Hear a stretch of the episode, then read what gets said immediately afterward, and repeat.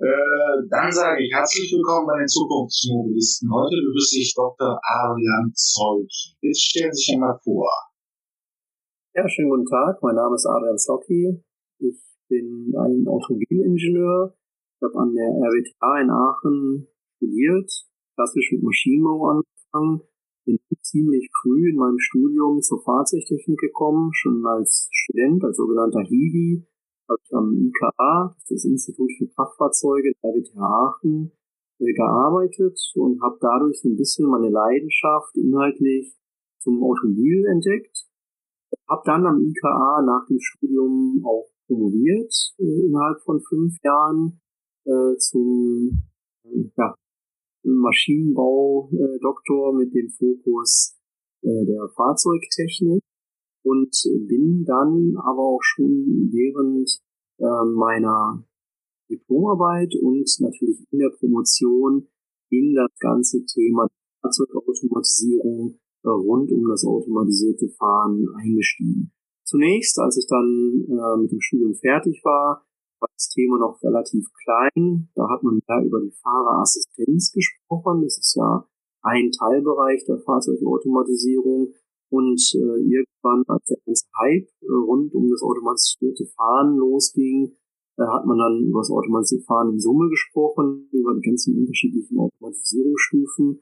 Und damit habe ich mich seitdem sehr intensiv äh, auseinandergesetzt. Aktuell leite ich bei der FKA äh, GmbH, das ist eine kleine GmbH in Aachen, äh, den Bereich äh, automatisiertes Fahren, wo wir uns äh, diesen Themen verschrieben haben, äh, da mit der Automobilindustrie zusammen weitere Schritte zu machen, damit diese Systeme eingeführt werden können in den Markt. Ich beschäftige mich damit, äh, die Entwicklung dieser Systeme voranzutreiben. Das heißt, automatisierte Fahren besteht ja aus verschiedenen Komponenten, angefangen von der Perzeption, dem Umfeldmodell, der Verhaltensplanung, Fahrzeugregelung. Äh, diese Komponenten müssen noch weiterentwickelt werden. Da ist noch ganz viel Luft oben. Das Ganze simuliert werden. Virtuell passiert das äh, heute. Die ganze Entwicklung ist zum größten Teil virtuell in Simulation. Da braucht man ganz unterschiedliche Simulationsmodelle. Das ist in der Vergangenheit schon sehr gut in der Simulation vom Fahrzeug. Da gibt es zum Beispiel das Einspurmodell, es gibt ganz viele komplexe Simulationsmodelle. Beim automatisierten Fahren brauchen wir aber auch die Umgebung, äh, das Umfeld, wir brauchen auch den Fahrer, den virtuellen Fahrer und natürlich die Automatisierungsfunktion. Äh, wir müssen sehr viel über den Fahrer lernen, wie er beim automatisierten Fahren mit äh, der Automatisierung umgeht, wenn es zu einem Wechsel kommt zwischen manuellen und automatisierten Fahren Je nach Automatisierungsstufe ist es ja durchaus möglich, in dieser Stufe 3, die jetzt von Daimler äh, erreicht wird, äh, in der aktuellen S-Klasse, kann das Fahrzeug die Automatisierungsfunktion den Fahrer zurückholen. Und da muss natürlich geschaut werden, wie passiert das, wie passiert das in bester Weise.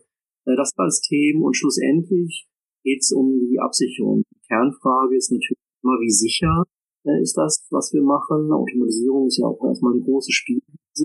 Wenn wir das dann wirklich in den Markt einführen wollen, muss es absolut sicher sein. Äh, es muss zuverlässig funktionieren. Und dann ist mal die Frage bei der Sicherheit, wie weist man das nach? Welche Methoden? Da gibt es diese Absicherungsmethoden und gerade beim automatisierten Fahren konnte man auf die Absicherungsmethoden aus der klassischen Automobilwelt nicht so richtig zurückgreifen, weil es wesentlich komplexer ist. Man müsste also dann sehr viel Zeit investieren und sehr viele Kilometer einfahren, um da irgendwo mit der Statistik was zu erreichen. Das ist dann wahrscheinlich zu teuer und zu zeitaufwendig. Also muss man sich andere Methoden überlegen, äh, auch mit der Simulation, die ich gerade erwähnt habe, äh, wie man das Ganze so ein bisschen auseinanderbrecht, dieses Problem in kleinere Teilprobleme äh, runterbricht, die dann lösbar sind.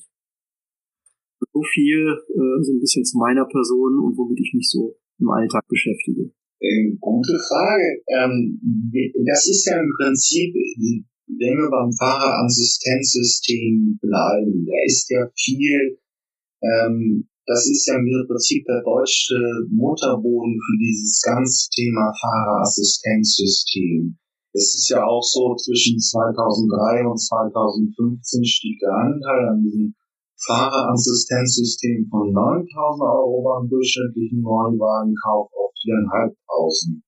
Es ist von den Kunden einfach stark nachgefragt und die Hersteller bieten in ihren neuen Fahrzeugen auch immer mehr diese Systeme an. Ähm, wir reden ja im Prinzip auch da noch über die Technik, die wir alle kennen. Also äh, ähm, das Auto, die, die, die, die Gangschaltautomatik ist, ist auch eine automatisierte Fahrfunktion.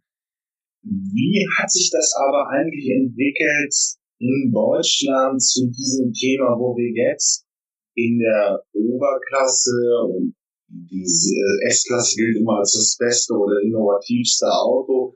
Wir haben jetzt 2020 in der S-Klasse Fahrersysteme der Stufe 3 andere Hersteller werden in den nächsten Jahren laut Ankündigung auch folgen. Aber wie hat sich das eigentlich entwickelt in dieses gesamte Themenfeld hinein, wirklich das Auto vollständig zu automatisieren, wirklich eine kompletten Fahraufgabe äh, weg vom Menschen hin zur Elektronik, zur Software zu übergeben? vielleicht mal ganz weit aus, um diese Frage zu beantworten der Traum von automatisierten Fahren, der Traum von automatisierten Fahrzeugen, der ist auch schon sehr, sehr alt. Also der stammt schon eigentlich aus den 1930ern, vielleicht sogar schon davor. Ich behaupte mal, der ist fast so alt wie der Traum vom fliegenden Auto. Ähm, man hat sich dann insbesondere in den 80ern sehr viele Dinge überlegt, äh, und in den 80ern fing es an, etwas realistischer zu werden, weil die Mikroelektronik sich weiterentwickelt die ersten PCs, die ersten Computer waren verfügbar. Das Ganze wurde immer kleiner und irgendwann hatte man dann eine Größe erreicht, dass man Elektronik dann auch in ein Fahrzeug, das ist ja räumlich beschränkt, also ein Kofferraumbereich, der ist irgendwo, der mag groß sein, aber es ist doch irgendwie überschaubar. Also man hat nicht die Möglichkeit, wie in einem großen Raum Schaltschränke voller Computerelektronik irgendwo hinzustellen. Und das ging dann irgendwann Ende der 80er, insbesondere in den 90ern, da wurde es noch weiter kleiner. Die Mikroelektronik hat da große Fortschritte gemacht und irgendwann war man soweit, dass man das Ganze so minimalisiert, also so klein hinbekommen hat, dass es in einem Fahrzeug äh, lief.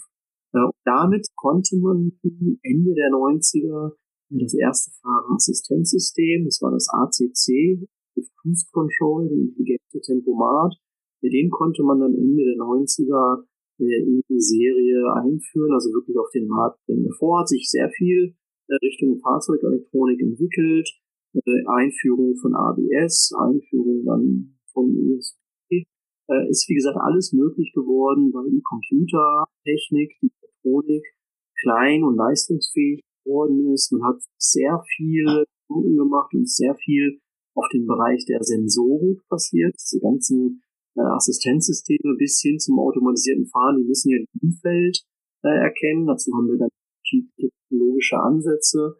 Wir haben also die Radar-Technologie, wir haben die Kameratechnologie und auch die Laserbreite, sogenannte LIDAR-Technologie, Ultraschallsensoren, plus natürlich die ganzen Fahrzeugsensoren, Geschwindigkeit, Beschleunigung, Gierrate, Lenkwinkel, also alles, was man bezüglich der Fahrdynamik braucht. All diese Signale stehen jetzt zur Verfügung und damit macht man in der Lage, Umfeldmodelle zu generieren. Bei der Einführung von dem ACC in den 90er Jahre war das Umfeldmodell sehr, sehr einfach. Das war also ein Radarsensor oder ein LIDAR-Sensor, der nach vorne geschaut hat. Man hat das Umfeld vor dem Fahrzeug überwacht einfach geschaut, ist da ein anderes Fahrzeug und in welcher Geschwindigkeit fährt dieses andere Fahrzeug vor uns. Und das hat man damals so bis zu 150 Meter, heute shoppen bis 200, 250 Meter vor das Fahrzeug herum. Äh, mittlerweile hat sich halt sehr viel in dieser Sensorik getan, äh, insbesondere in den Kamerasensoren. Heute haben sie ja in jedem Smartphone mehrere Kameras, fünf, sechs Kameras. Äh, in jedem Notebook, in jedem Laptop ist irgendwo eine Kamera gebaut. Technologie ist also sehr, sehr klein geworden, sehr, sehr günstig geworden, sehr, sehr leistungsstark geworden, auch was der Kameradaten angeht äh, sei es mittlerweile auch mit äh, KI-Ansätzen, also mit dem maschinellen Lernen. Äh, da hat sich sehr, sehr viel getan auf der Hardware-Seite, auf der Software-Seite, auf der Rechenleistung, die nach wie vor anwächst, die zur Verfügung steht im Fahrzeug, um solche Daten dieser Sensoren auch zu verarbeiten, zu fusionieren, äh, daraus entsprechende Schlüsse zu äh, schließen.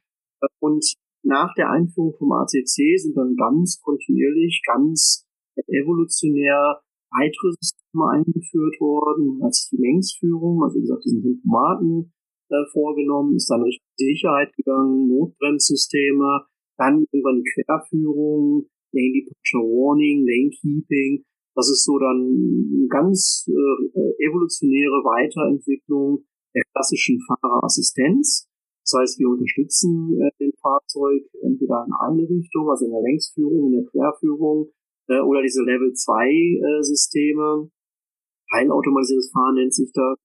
Ähm, da werden unterstützt der Fahrer in Längs- und in Querführung zum Beispiel äh, unterstützt. Also mehr als ein Fahrerassistenzsystem ist gleichzeitig aktiv. Dieser Tesla Autopilot, der vielen bekannt ist, ist so ein schönes Beispiel für so ein Level 2 System. Der Fahrer ist noch in Verantwortung, muss die Hände am Lenkrad halten, wird aber unterstützt äh, in der äh, Spurführung äh, und in der Längsführung.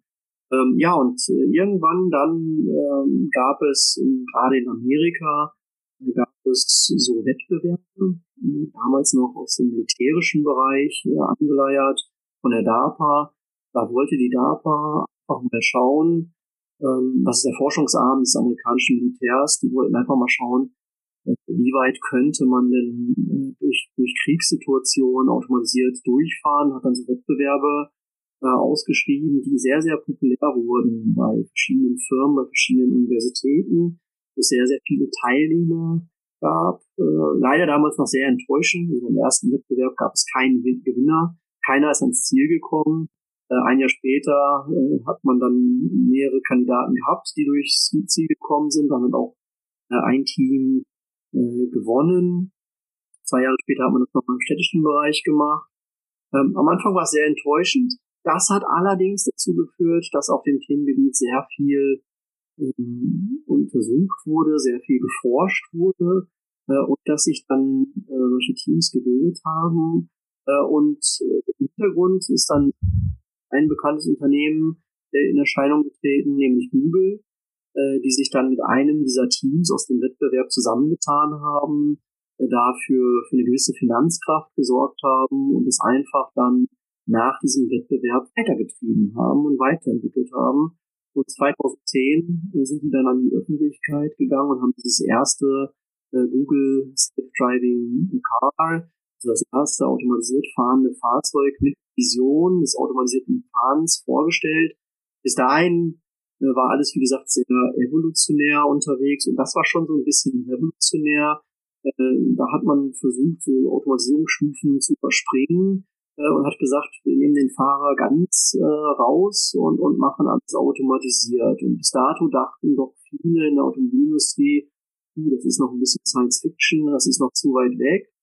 Und das ist es ja noch bis heute tatsächlich, also über zehn Jahre später fahren wir ja nicht automatisiert. Wir haben uns eigentlich evolutionär äh, weiterentwickelt Richtung Level 3. Das ist jetzt dieses neue System von Daimler, was in 2022 äh, Serie äh, fahrbar sein wird. Äh, aber es gab halt seitdem in den letzten zehn Jahren sehr viele Aktivitäten von sehr vielen Startups, von sehr vielen etablierten ähm, Automobil äh, Firmen, Automobilunternehmen von sehr viel Forschung, sehr viele Forschung auf nationaler, europäischer, internationaler Ebene, die sich dem Thema gewidmet haben, hat dazu geführt, dass es ein, sehr großes Interesse bei vielen Personen, bei vielen Ingenieuren äh, geweckt hat äh, und zu diesem Hype-Thema äh, geworden ist in, in, den letzten zehn Jahren. Ähm, jetzt sind zehn Jahre weitergegangen. Äh, man hat sehr viel getan, sehr viel Geld investiert, also wirklich auf allen Ebenen. Klassische Automobilindustrie, Automatisierung ist eine riesige Herausforderung, äh, neben den unterschiedlichen Antriebstechnologien. Dann die ganzen Startups, äh, den, den Investoren, dem ganzen Risikokapital, plus die ganzen Forschungsprojekte, die wirklich global in jedem Land, ob jetzt über Japan, China, USA, Deutschland, Europa, äh, England sprechen, überall gibt es Forschung auf dem Themengebiet, äh, hat aber jetzt doch festgestellt, das ist doch nicht so ganz einfach. Also man kann mit der Sensortechnologie, das was Google gezeigt hat, kann man sehr schnell sehr große Erfolge erzielen. Man kommt sehr schnell, ich sag mal an die 90, über 90 Prozent. Äh, aber wirklich, um im Straßenverkehr sicher unterwegs zu sein, reicht das halt nicht. Muss man wirklich bei 99,99 Prozent irgendwo äh, landen. Ansonsten anders als beim Smartphone, wo man sehr viel mit Software-Updates, sehr viel auch lernen kann am Kunden, was funktioniert, was nicht funktioniert. In der Automobilwelt, wenn man am Kunden lernt, dann kommt es schnell zu Unfällen und im schlimmsten Fall zu Toten. Man kann also nicht am Kunden lernen. Man muss wirklich ein aus, völlig ausgereiftes Produkt äh, präsentieren. Ansonsten gibt es Probleme und die führen dann halt die Geschwindigkeiten bei den Massen, die bewegt werden, bei einem Automobil vielleicht dann zu Toten. Äh, und das ist halt ein riesen Unterschied zu diesem, zu dieser Euphorie, die auch durch das Smartphone gekommen ist, wo man viel sehr schnell erreicht hat. Ähm, und äh, jetzt im Jahr 2021 behaupte ich mal, hat man ein bisschen mehr die Realität wiederentdeckt. Das heißt, man ist immer noch an dem Thema dran. Das Thema ist überhaupt nicht tot.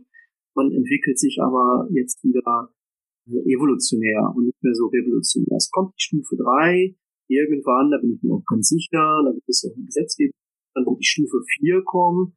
Äh, bei der Stufe 4 ist der Fahrer halt nicht mehr äh, im Loop, der Fahrer ist auch nicht mehr zurückholbar. Da kann ich mir zum Beispiel sehr gut äh, Konzepte wie diese Shuttle-Konzepte vorstellen, diese automatisierten Shuttles, die Person von A nach B bringen, vielleicht auch gar nicht im, im oberen Geschwindigkeitsbereich, vielleicht alles so im unteren Geschwindigkeitsbereich in der Stadt unter 50 kmh da kann ich mir durchaus vorstellen, dass da so ein Shuttle gibt, mit einem kleinen Bus, äh, wo gar kein Fahrer mehr drin ist, sondern ein Shuttle wirklich auf irgendwelchen Routen automatisiert fährt. Man kann also gar nicht mehr eingreifen. Das wäre diese, diese Stufe 4. Äh, und dann im Lehrbuch steht noch diese Stufe 5, das ist die höchste Automatisierungsstufe. Ähm, die unterscheidet sich von der Stufe 4 insofern, äh, dass die wirklich alles machen kann. Also die kann überall fahren, in anderen allen Geschwindigkeitsbereichen. Äh, da spricht man im Englischen vom sogenannten ODD, vom Operational Design Domain, von der Domäne, äh, wofür dieses Fahrzeug einfach ausgelegt ist. Diese Shuttles, Stufe 4, die ich gerade erwähnt habe, die werden, wie gesagt, die Domäne Stadt, Ultra Geschwindigkeit, Ultra, Ultra Geschwindigkeitsbereich. Ähm, und wenn es Stufe 5 wäre, dann könnten diese Shuttles auch dann mit 130 über die Autobahn fahren ähm, und in der Stadt im unteren Geschwindigkeitsbereich auf allen möglichen Straßen. Das ist nur der Unterschied zwischen Stufe 4 und Stufe 5. Und das sind diese fünf Automatisierungsstufen. Momentan gesagt sind wir äh, bei der Einführung dieser Stufe 3.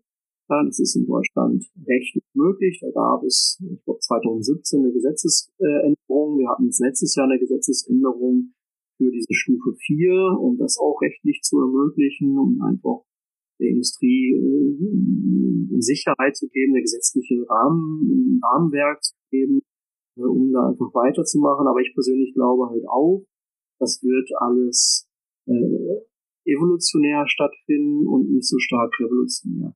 Jetzt ist die, die letzte Frage, wo steht denn Google?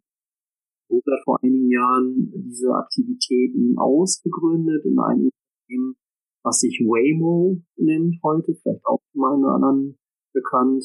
Die gibt es nach wie vor, die sind nach wie vor sehr aktiv und die sind nach wie vor führend, äh, ganz klar. Die haben die meisten Entwicklungsjahre, das meiste Budget, die meisten Testkilometer, ich sage jetzt mal auf dem Buckel, äh, so ganz salopp. Äh, und die haben sicherlich die besten Simulationsmodelle, auch mit die besten Ingenieure in ihrem Unternehmen. Die sind aber immer noch im Probebetrieb. Das heißt, die fahren, die fahren auch ohne Fahrer durch einzelne Städte in einzelnen amerikanischen Bundesstaaten nach wie vor im Probebetrieb. Ja, es ist nach wie vor ein Start-up. Man kann jetzt also nicht sagen, dass sie es jetzt über zehn Jahre später geschafft haben, da ein Produkt auf den Markt zu bringen, das äh, verfügbar ist. Man ist immer noch dran. Ich persönlich glaube, da kommt irgendwann auch bei was rum. Das heißt, es wird da irgendwo ein Geschäftsmodell geben, wann man damit aber wirklich Geld verdient, wann man damit diese ganzen Investitionskosten, die Google natürlich Ganzkraft sich in den letzten Jahren auch erlauben konnte. Wenn man das wieder eingespielt hat, ich glaube, es wird auch nicht geworden. Aber man soll nie, nie sagen, und es ist ein absolut spannendes und faszinierendes Feld, aber immer noch Work in Progress. Gut, ich meine, nur mal der geschätzte Hörer, ähm, wir packen diese ähm, Hinweise auch ein bisschen in die Show aus dieser Podcast. Äh, dieser Podcast-Episode, da war der Dra äh, aus den Mitte der Nullerjahren vom amerikanischen Militär, auch die ersten Ansätze in den 90ern, 80ern, auch von Daimler. Das gibt's alles in den Shownotes, das muss jetzt nicht hektisch nachgegoogelt werden. Aber wenn man es jetzt auch nochmal verengt, und auch das kommt in die Shownotes, diese ähm, momentan versucht ja schon, äh, schon im äh, Oktober letzten Jahres, ich kann an das Interview mit Mario Helger hier in der Podcast-Reihe erinnern, und ähm, Waymo, also die Google-Tochter, versucht ihr Glück in Phoenix und auch in San Francisco und es ist auch schon offen für die Bevölkerung, also man kann die ersten Fahrten schon mit dem automatisierten Fahrzeug abbilden in diesen Städten. Der hängt der Deutsche noch ein bisschen hinterher, oder? Das würde ich nicht unbedingt so behaupten. Dass, äh, der Vorteil, also Sie haben gerade die Städte genannt, wo Waymo äh, unterwegs ist. Das sind Städte, ich sage jetzt einfach mal ganz salopp, schön Wetterstädte. Zum einen, also wir haben auf der Witterungsseite haben wir in der Regel kaum Regen, wir haben sicherlich keinen Schnee, wir haben schöne Verhältnisse, wir haben die Infrastruktur, die amerikanische Infrastruktur mit den breiten Straßen. Da ist San Francisco sicherlich mit den äh, Steigungen und Senkungen eine gewisse Herausforderung. Da muss man aber genau hinschauen, wo denn Waymo äh, wirklich fährt.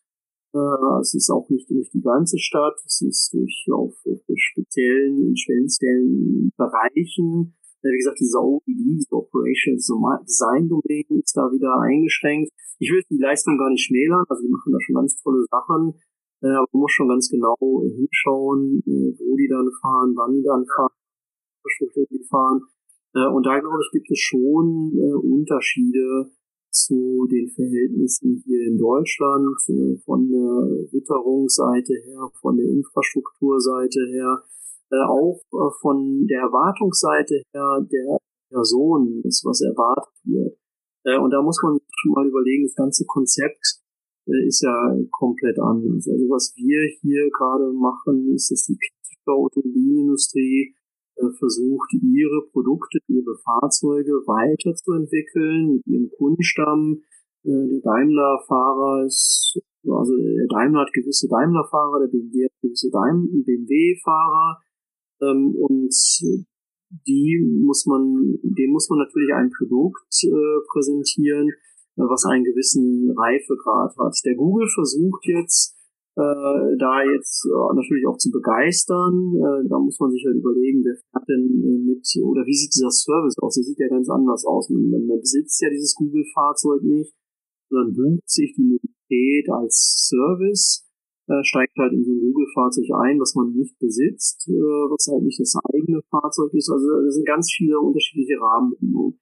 Äh, dementsprechend ist natürlich in Deutschland die Forschungsaktivitäten auf das Thema äh, leicht anders äh, als jetzt in Letztendlich sind auch die Rahmenbedingungen anders. Ähm, in Deutschland äh, kommt es aus den Unternehmen heraus äh, mit einer anderen Marktmacht als jetzt zum Beispiel Waymo mit einem Google dahinter, wo natürlich äh, momentan ist das Geld ganz anders äh, verdient wird, mit einem ganz anderen äh, Geschäftsmodell und dann auch ganz andere Beträge zur Verfügung stehen. Aber ich würde jetzt behaupten, äh, wenn man jetzt in die technischen Lösungen reingeht, die ja schon wieder ziemlich ähnlich sind, was die Petitionen angeht, die Umfeldmodellierung, Verhaltensplanung und so weiter, äh, da glaube ich mal, dass wir hier gar nicht so weit hinterher sind. Also die Konzepte sind sehr, sehr ähnlich, Ansätze sind sehr, sehr ähnlich. Das, was man aus Veröffentlichungen sieht, also Google veröffentlicht viel, äh, aber doch ab und zu einiges. Und wenn man da reinschaut und äh, zu dem schaut, was wir hier veröffentlichen, woran wir forschen, die Konzepte gar nicht weiter oder ganz anders. Also das kann man schon irgendwo vergleichen. Es ist halt dann der, der Einsatz, der Use Case, der Anwendungsfall, äh, der ist dann halt komplett anders mit den Rahmenbedingungen. Ja, dann sollten wir uns vielleicht nochmal die Zeit nehmen, uns die deutsche Situation anzugucken. Ich meine, gut, bei der S-Klasse, was wir dann meinen, ich will das ja auch gar nicht so, so als da darstellen, aber Es gilt als das beste Auto seiner Zeit. Ähm, da kam einfach auch schon in den 80ern ähm, der Airbag, der dann der, das war die Oberklasse, Anfang der 80er Jahre führte das Mercedes an, Mitte der 90er ist das eigentlich in jedem Kleinwagen verbreitet gewesen. Und diese Innovation Level 3 abzubilden in der Oberklasse, ja, kann man dann sagen, 15 Jahre später ist es durch das gesamte Produktportfolio durch. Also finden wir diese Technik dann irgendwann in den 20er, 30er Jahren auch in Kleinwagen. Und zweite Frage, wenn man sich die Großen in Deutschland anguckt, wir haben, ja, nehmen wir jetzt mal die, die VW-Familie, dann mh, und auch BMW. Wo sind da Unterschiede in der Sache des autonomen Fahrens? Also will irgendwie die sportlichen Kunden im Prinzip äh, gewinnen oder versucht es Daimler über eine Komfortschiene? Wie wird das, wie wird die, wie läuft die Entwicklung so in Deutschland? Okay, das sind mehrere Fragen. Ich versuche erstmal anzufangen mit den, den großen Unterschieden. Ähm, was Daimler macht, er gibt ja eine Lösung in Kundenhand.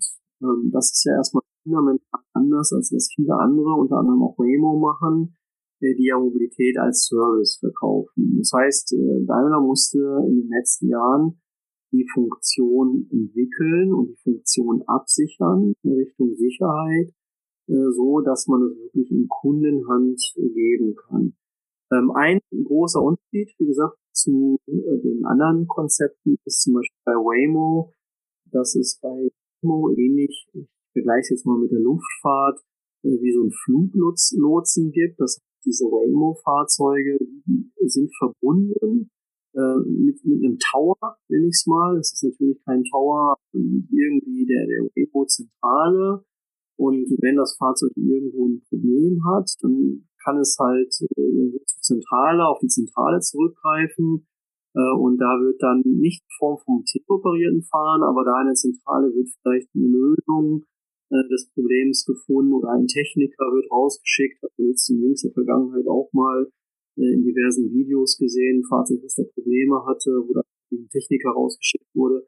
Das ist ja bei dem Konzept von zum Beispiel jetzt Daimler ganz anders. Das ist das Fahrzeug erstmal in Kundenhand und wird dann halt in gewissen Situationen das System aktiviert werden, deaktiviert werden und der Daimler traut das sich zu, solche Fahrzeuge mit so einer Funktion zu verkaufen äh, und glaubt, dass wir die Zukunft sehen, aber ich bin davon auch überzeugt, dass es absolut sicher ist, äh, so dass diese Funktion durch den Kunden nicht irgendwie äh, ein Problem darstellt, für den Kunden ein Problem darstellt äh, in puncto Sicherheit. Ähm, zu den zweiten Teil Ihrer Frage, wie sind die Unterschiede, wie, wie ist man aufgestellt? Ja, das, das Thema, was wir ja momentan in der Automobilbranche haben, ist, dass wir sehr viel Transformation haben. Wir haben viele Herausforderungen, die irgendwo gleichzeitig passieren. Wir haben jetzt dieses ganze Thema automatisiertes Fahren, über das wir besprechen. Dann hatten wir das ganze Thema Elektromobilität, was ja schon seit vielen Jahren äh, auch in einer längeren Diskussion ist. Wir hatten dann das Dieselgate, äh, was noch dazugekommen ist und diese Diskussion um den Antrieb, äh, um die Elektromobilität verschärft hat. Äh, wir haben Fridays for Future, gesellschaftliche Aktion, wo der Klimawandel jetzt doch immer mehr in den Vordergrund gerät. Und somit muss an, an vielen Fronten gleichzeitig irgendwo getan werden, groß investiert werden, geforscht werden, Lösungen gefunden werden.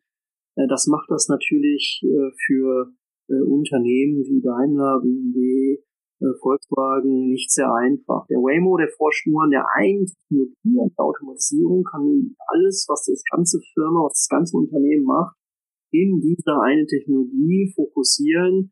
Ein Automobilhersteller, ein klassischer, hat halt ganz viele Rahmenbedingungen, auf die er sich gleichzeitig fokussieren muss. Und wir leben jetzt nun mal in der Zeit, wo einige dieser Herausforderungen sehr akut sind, wo sehr viel getan werden muss.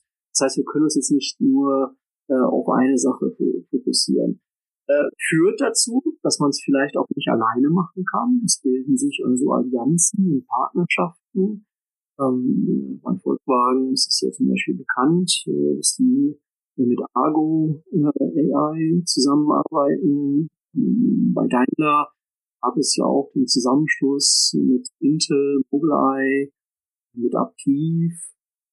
Also, dass, dass man hier Partnerschaften versucht äh, zu bilden, äh, um dieses Thema, das ist halt ein sehr komplexes Thema, äh, runterzubrechen. Und ich glaube halt auch bei der, bei der Größe, äh, so ein BMW und, und so Daimler, die müssen halt ganz genau schauen, was die sich in, in eigenen Entwicklung alleine leisten können, wozu die fähig sind, äh, weil halt ganz viele äh, äh, ganz viele Rahmenbedingungen zur gleichen Zeit ganz stark geändert werden und gerade sehr viel parallel getan werden muss. Der Daimler war halt, wie gesagt, schon seit vielen Jahren führend. Sie hat es selber erwähnt.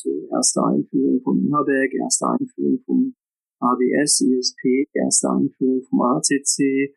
Ähm, das ist, glaube ich, auch der Anspruch, äh, den Daimler hat. Und dementsprechend hat auch Daimler, glaube ich, schon sehr, sehr früh in die Forschung, Entwicklung zur Automatisierung, zum Level 3 äh, investiert und äh, ich sag mal, ich persönlich glaube, ich weiß es nicht hundertprozentig, aber ich glaube, die waren einfach immer schon sehr weit vorne. Äh, deswegen sind sie jetzt auch die ersten, die jetzt dieses Level 3 sich trauen und auch jetzt die Genehmigung gekriegt haben, das in den Markt einzuführen. Ähm, aber langfristig ist das Thema, glaube ich, sehr, sehr groß. Äh, ich persönlich glaube, äh, ohne eine gute Partnerschaft äh, sehr, sehr schwierig, weil es, wie gesagt, ein Thema ist, dass das hochkomplex ist, aber auch nicht das einzige Thema, was die Industrie just gerade zur aktuellen Zeit bewältigen muss. Ja, und dann natürlich Elefant im Raum. Ähm, wir Interview am 21.12.21 auf. Es ist die Corona-Pandemie. Die Lieferketten sind noch nicht so stabil, wie sie sein sollten. Aber, Entschuldigung, nur die Frage ist jetzt die, ähm, ja, das ist natürlich im Journalismus immer so. Wann sehen wir denn, sagen wir mal, Level 3 in der Kompaktklasse? Ach, ich glaube, dass wir das äh, sehen werden, weil ich meine, wie gesagt, zuerst war es die Gesetzgebung, die das nicht erlaubt hat, viele Jahre. Nun haben wir die äh, schon seit einigen Jahren und haben jetzt auch seit letztem Jahr äh, das Level 4. Auf dem Papier haben wir die Gesetzgebung. Jetzt äh, gibt es natürlich erste auch praktische Erfahrungen, wie diese Gesetzgebung anzuwenden ist. Und jetzt wird es natürlich auch noch spannend, was passiert. Also das heißt, die, das war beim ACC ganz genauso, als man das ACC eingeführt hat. Man hat also den, den Fuß vom Pedal äh, genommen, sage ich mal, sowohl vom Gaspedal als auch vom Bremspedal. Man hat diese, diese erste Fahrassistenz, diese Automatisierung eingeführt. Und dann ist natürlich immer spannend, was passiert. Dann kommt es irgendwo zu Unfällen. Und wenn es zu Unfällen kommt, wer ist am Ende des Tages äh, schuld? Also ist es dann schlussendlich irgendwo ein Fehler der S-Klasse, ein Fehler der Fahrfunktion? Können Daimler in irgendeiner Form verklagt werden? Gibt es da immense Klagen, Kosten, Schäden? Ich glaube, die ganze Automobilindustrie wartet jetzt, was passiert. Beim ACC ist nichts passiert. Hatte man auch erstmal abgewartet. Man hat jahrelang dieses ACC-System nicht beworben. Es war verfügbar seit 1999. Aber so richtig ging der Trend dann ja auch erst nach 2010 los und die sogenannten Stückzahlen, äh, die sind jetzt erst in den letzten Jahren äh, hochgegangen. Kurz nach Einführung war das doch sehr, alles sehr verhalten, weil man doch abwarten wollte, was passiert. Das gleiche wird jetzt, glaube ich, bei, bei Level 3 auch ein Stück weit funktionieren. Viele andere äh, werden sich anschauen, wie funktioniert's, äh, was, was traut man äh, dem Fahrer zu, was, äh, wie, verhält sich das System, wo sind die Systemgrenzen, was passiert in, in einem Unfall, wie weist die eine oder die andere Partei nach, wer schuld ist, wer nicht schuld ist, wie entscheiden schlussendlich Gerichte, kommt es überhaupt zu Gerichtsverfahren? Äh, und dann werden die nächsten folgen. Ich glaube, das ist ja auch kein Geheimnis. Der Audi äh, wird sicherlich der nächste sein. Der hatte ja vor einigen Jahren äh, im A6 mal den Staupiloten angekündigt, dann leider nicht realisieren können. Aber der wird sicherlich auch folgen und auch mit dem BMW und, andere werden folgen. Also erstmal natürlich die Oberklasse. Ihre Frage war ganz klar, wann geht's dann runter in die Mittelklasse, in die unteren Segmente? Ich denke, das wird mit einem, mit einem gewissen Zeitverzug äh, dann passieren. Die Technologie äh, ist, wie gesagt, äh, da. Jetzt muss man gucken, wie sich die Rahmenbedingungen äh, entwickeln. Ähm, aber das wird dann ähnlich äh, dem ISP oder ähnlich wie bei allen anderen Systemen, die es in der Vergangenheit gab, wird sich das in den nächsten fünf bis zehn Jahren sicherlich so weiterentwickeln, dass wir 2030 äh, so ein Level-3-System in ganz vielen verschiedenen Fahrzeugen und zu teuren Fahrzeugen, sehr wahrscheinlich nicht mehr ganz teuren Fahrzeugen zur Verfügung haben werden. Dann lieber noch die Frage, wie sich das, ja, die viel beschworenen Roboter-Shuttles, das war ja immer der Punkt. Man kann sich an die Managementkonferenzen 2013, 2014 noch erinnern, wo das postuliert worden ist. Da kommen bald äh, die Roboter-Shuttles, die den Innenstädten herumfahren. Also wir reden dann ja über Fahrzeuge wahrscheinlich nicht von den Autoherstellern, sondern also nicht die normalen Pkw verkauft werden, sondern die ähm, ja im öffentlichen Dienst, äh, im öffentlichen Nahverkehr eingesetzt werden und eben auch einen professionellen Fahrer haben. Also noch muss wahrscheinlich ein menschlicher Busfahrer dabei sein. Es stellt sich die Frage, wie lange das der Fall sein wird. Wie entwickelt sich das da weiter, das automatisierte Fahren? Genau, das ist ja jetzt ein ganz anderes Konzept. Da hatte ich gerade ja schon ein bisschen drüber gesprochen. Also wir gehen weg äh, von dem Konzept eines, eines PKWs, was wir kaufen, was uns gehört, hin äh, zu sogenannten Mobility as a Service, also hin äh, zu quasi ja, einer Form von, von Bussen. Damals die Mobilität durch diese Shuttles, die uns von A nach B bringen. Und da ist die Idee, äh, also man fährt da zweigleisig. Zunächst ist die Idee, dass man halt diese kleinen Busse, elektrische Kleinbusse hat, äh, die dann zum einen für die Umwelt äh, gut sind, weil entsprechend elektrisch, vielleicht im ersten Schritt auch dann noch manuell äh, gefahren werden durch einen Fahrer, durch einen Fahrer. Dadurch, dass es ein Kleinbus ist, kann man da vielleicht ein anderes Streckennetz mit einer anderen Taktung äh, ansteuern. Das ist so eine Hypothese. Und ein ganz gutes Geschäftsmodell wird es dann natürlich, wenn man den professionellen Fahrer auch noch rausnehmen kann. Also wenn diese elektrischen Kleinbusse, Shuttles äh, dann automatisiert unterwegs sind. Äh, und da ist die Idee, dass man zunächst erstmal vordefinierte Routen hat, von A nach B, und diese kleinen Busse fahren auf diesen automatisierten Routen. Dann kann man dann im ersten Schritt natürlich abgesperrte Routen denken. Das ist aber schwierig. Wir werden ja keine neue Infrastruktur dafür schaffen. Das heißt, in den meisten Städten ist sehr, sehr wenig abgesperrte Routen, dort irgendwie befahren werden können. Äh, also wird man dann ziemlich schnell auf äh, Routen im Mischverkehr kommen, also sprich auf der ganz normalen äh, Straße in, der Stadt, wo heute auch schon nicht automatisierte oder teilautomatisierte Fahrzeuge unterwegs sind erstmal, glaube ich, dann Routen sind, die bekannt sein werden, die immer wieder die gleichen Routen sein werden, wo dieses Fahrzeug, wenn es mal überholt, äh, von dieser Route vielleicht durch den Überholvorgang kurz abweicht, äh, aber grundsätzlich nicht äh, anders äh, langfahren kann. Und langfristig ist natürlich die Idee, äh, dass halt innerhalb einer ODD, also eine Operational Design Domain, das kann halt ein Stadtteil sein oder vielleicht mal eine ganze Stadt, äh, dieses Fahrzeug sich dann komplett frei bewegen kann. Man äh, ruft es also zu sich nach Hause, steigt ein und äh, fährt dann irgendwo zu einem Wunschort, äh, vielleicht die kürzeste Route, vielleicht die schnellste Route, Route ohne Stau, äh, wie auch immer. Das sind so die unterschiedlichen äh, Konzepte äh, bei diesen Shuttles. Es ist also quasi eine relativ neue Kategorie von Fahrzeugen, die wir so in der Form äh, noch nicht kennen, äh, weil halt nicht schienengebunden zum Beispiel, weil sehr individuell in der größten Ausbaustufe, sage ich mal. Ähm, um das machen zu können, äh, müssen wir aber gewisse Dinge, glaube ich, aus meiner Sicht noch tun. Also wir brauchen dafür ähm, wieder so eine Art Leitstand, also ähnlich wie am Flughafen, nicht jemand, der dieses Fahrzeug von außen fährt, äh, aber der zu jedem Zeitpunkt schauen kann, in welchem Status sich dieses Fahrzeug befindet oder ob es vielleicht irgendwo ein Problem hat und sich selber nicht so ein kann, weil es vielleicht zugeparkt ist oder weil es vielleicht in eine Situation kommt, äh, mit der es nicht umgehen kann, vielleicht ein Baumschnitt, wo eine Straße zum Teil gesperrt ist, wo man eigentlich nicht durch eine, über eine durchgezogene Linie fahren kann.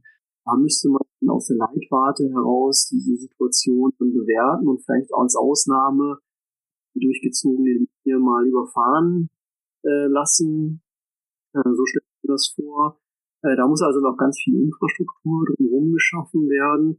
Äh, und da gibt es momentan, äh, also insbesondere hier auch in Deutschland, diverse Aktivitäten. Da gibt es einmal aus der Forschung, da haben sich einige Universitäten zusammengetan, haben ein ganz großes, ganz bekanntes Leuchtturm-Förderprojekt aufgesetzt. Das nennt sich Unica Agil. Da wird grundsätzlich erforscht von der Technologie aber auch von dieser, dieser Leitstellen, dieser Leitstellengedanke, dann auch von der Sicherheit, wie man das Ganze sicher bekommt und so weiter.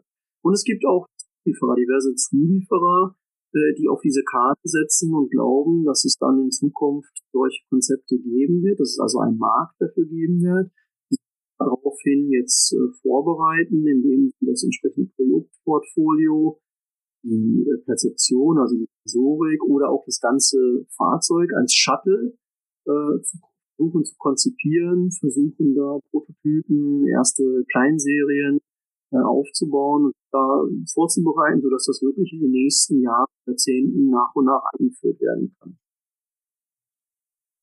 In den nächsten Jahrzehnten, also ja, das ist ja die Frage, wenn man den Vergleich mit den Versuchen ähm, in, in Phoenix, Arizona und auch in San Francisco nimmt, äh, wann könnte das denn in Deutschland beginnen? Also ja, sind denn noch die Defizite, die dann, äh, die diesen Hochlauf verhindern würden?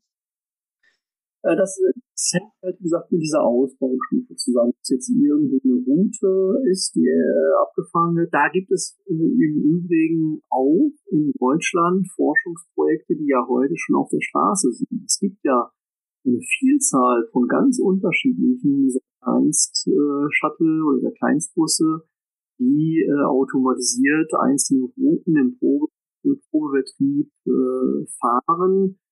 Äh, also da fallen äh, unterschiedliche Forschungsprojekte jetzt neben diesem Unica Agil ein. Heat äh, zum Beispiel, äh, dieser äh, Kleinbus in Berlin, in Hamburg, in Mannheim äh, gibt es einen Bus, der eine Strecke fahren soll. Ähm, da gibt es halt einiges, was sich heute schon tut. Äh, wie gesagt, es gibt dort Zulieferer, die da wirklich in, äh, in, in wenigen Jahren äh, mit planen und rechnen. Ich sagte jetzt gerade äh, in, in Jahrzehnten, das ist dann diese, diese höchste Ausbaustufe, muss es halt wirklich äh, die, diese Leitstelle geben. Äh, das Ganze äh, muss halt vom Geschäftsmodell äh, mal richtig aufgesetzt sein. Es muss ja auch irgendwo am Ende muss ja Geld verdient werden, es muss sich halt auch lohnen. Äh, oder andersrum, der, der Ticketpreis, um dann mitzufahren für diese Mobilität, der muss halt fair sein. Äh, also vergleichbar vielleicht mit, mit dem Bus, äh, so wie wir es heute haben. Ähm, es muss halt alles passen.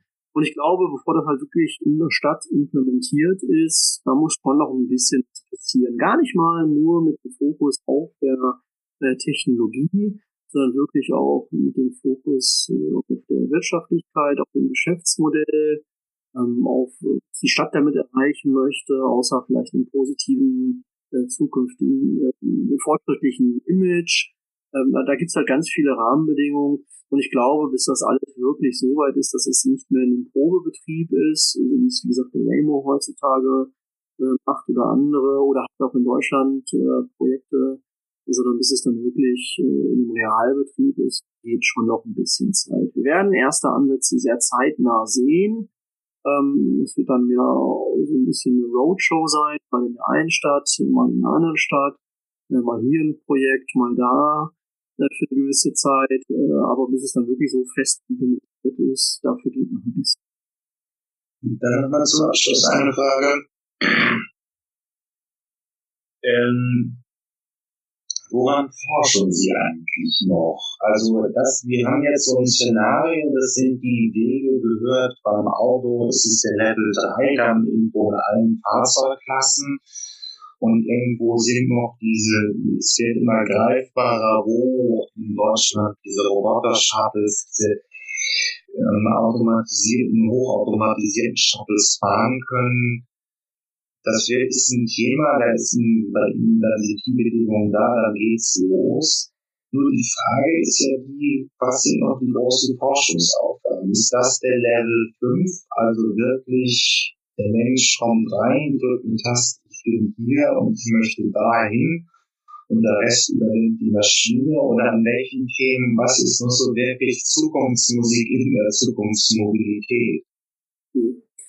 Ja, die groß Forschungsfragen für mich persönlich sind ein bisschen auf der Methodenseite. Also es gibt schon sehr viel Technologie, Radarsensoren, LIDAR-Sensoren, Kamerasensoren.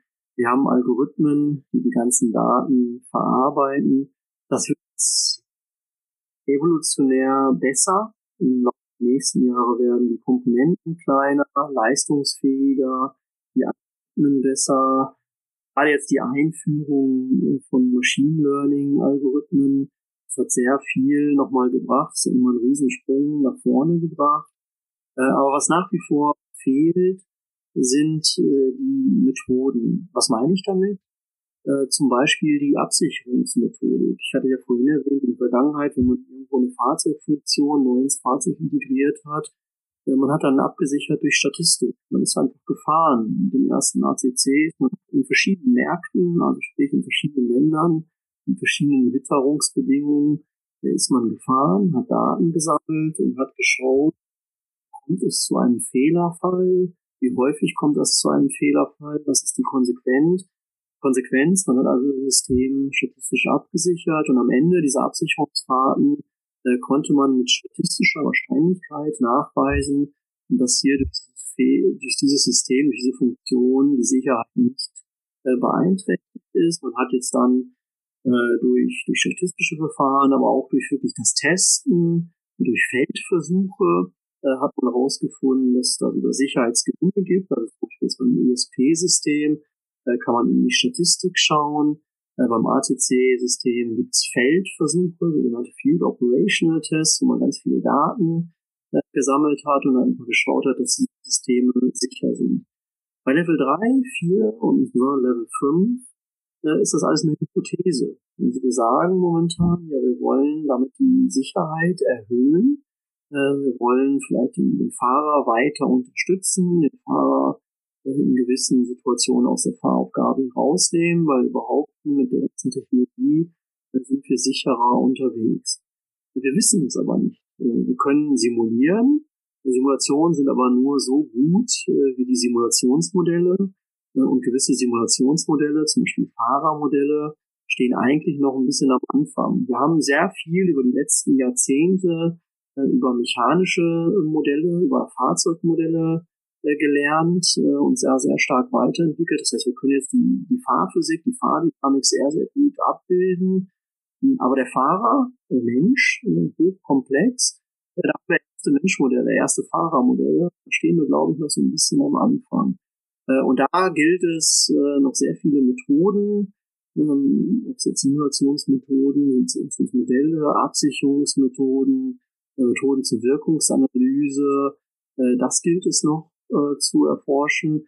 Äh, und schlussendlich muss das Ganze auch zusammengebracht werden. Also die Automobilindustrie äh, hat sich über Jahre entwickelt, Lieferer, Hersteller, äh, das Zusammenspiel dieser miteinander, äh, auch der Entwicklungsprozess, da sprechen wir heute vom V-Modell in der Automobilindustrie. Jetzt sind wir an einem Punkt, äh, wo sehr viel Intelligenz reinkommt, in der Regel durch Software, in der Regel durch Algorithmen wie zum Beispiel Machine Learning, äh, wo man sich genau überlegen muss, äh, wie ist denn so ein Machine, Machine Learning Algorithmus, der kann ja Gutes tun, da hat gerade einen riesen Sprung, einen riesen Hub, den man da gemacht hat. Wie sichert man denn sowas ab? Das ist ein nicht deterministischer Algorithmus, diese Neutronen, äh, diese Neuronen, Entschuldigung, diese Neuronen, werden trainiert durch Trainingsdaten wie sind denn da die Methoden? Wann weiß man, wie man, wie viel richtige Trainingsdaten man braucht? Was sind richtige Trainingsdaten? Äh, wie trainiert man diesen Algorithmus äh, schlussendlich, dass man am Ende sagen kann, es ist alles äh, sicher, wie sind da die Methoden. Und das sind die großen Themen aus meiner Sicht in der Forschung. Alles, was man hat, ist methodisch sauber umzusetzen, methodisch sauber auszuarbeiten. Und dann, glaube ich, werden wir auch höhere Automatisierungsstraßen, äh, Automatisierungsstufen sehen, weil wir dann ja, mit Methodenkompetenz äh, auch Sicherheit bewerten können, die Wirkungsanalyse äh, durchführen können. Und wie gesagt, momentan gibt es dazu schon sehr viel Forschung. Forschung, da bin ich genau unterwegs. In solchen Forschungsprojekten auf nationaler Ebene, äh, auf äh, EU-Ebene, da hat sich auch sehr viel auf EU-Ebene getan. Äh, und natürlich auf bilateraler Ebene mit einzelnen Kooperationspartnern innerhalb der Industrie, an, an diesen Themen hier das ganze Feld weiterzubringen, um diese, dieses automatisierte Fahren noch mehr Realität werden zu lassen. Ich möchte an dieser Stelle für das Gespräch bedanken. Vielen Dank auch von meiner Seite. Es äh, ist ein spannendes Feld, macht mir sehr viel Spaß. Wenn es Fragen oder Anmerkungen gibt, können Sie mich jederzeit gerne weiter kontaktieren. Vielen Dank.